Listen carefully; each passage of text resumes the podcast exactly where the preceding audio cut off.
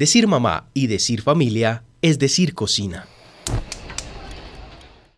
Antioquia y en Colombia, en casi todas las regiones de Colombia, hasta finales de los años 70 y 80 del siglo pasado, ¿sí?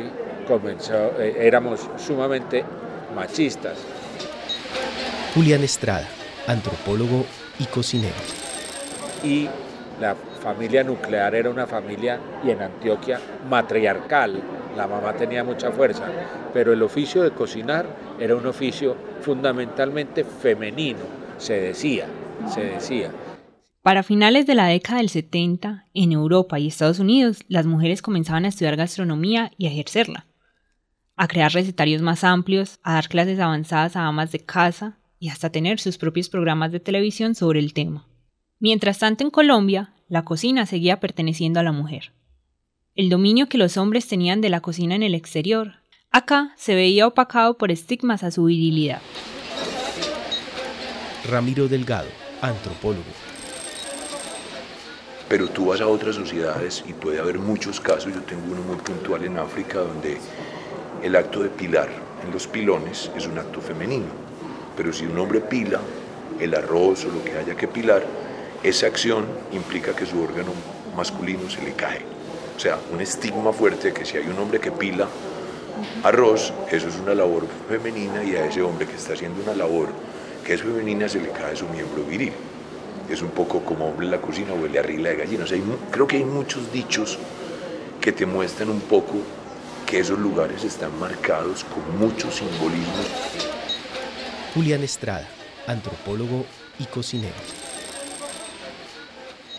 El oficio de, de hombres en la cocina, por ejemplo, en esta sociedad siempre fue estigmatizado hasta los años 70-80 como que si todos los chefs profesionales fueran maricones, afeminados. Y existían. Eso era, eh, sí, sí se no era una constante, pero sí abundaba eso.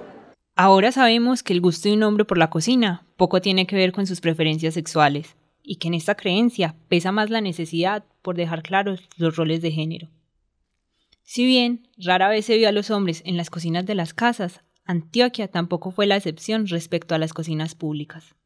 Sin embargo, paradójico que en una región como Antioquia, ¿sí? el oficio que más, que más hoy en la historia reciente de Antioquia, la del siglo XVIII, siglo XIX, siglo XVII, siglo XVIII, siglo XIX y hasta muy entrado el siglo XX, un oficio y una profesión y un hacer que tuvo un gran reconocimiento por la historia y por la sociología, ¿sí? fue la arriería que por ser un pueblo de montaña tenemos una manera de ser y una manera de, desarrollarnos muy particulares. Y la arriería tuvo mucho que ver ahí. ¿Y sabes qué? En la arriería había un oficio que se llamaba sangrero. Y el sangrero era el cocinero de arriería. Y era varón. ¿sí? Y tenía más huevas y más machete.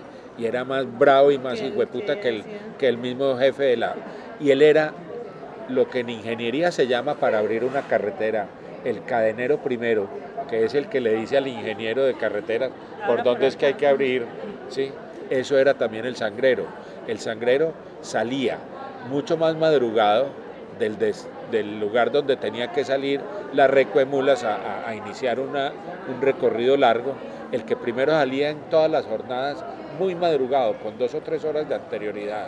Cuando todas las mulas iban a salir a las 4 o 5 de la mañana, él estaba saliendo a las 2 o 3, ¿sí?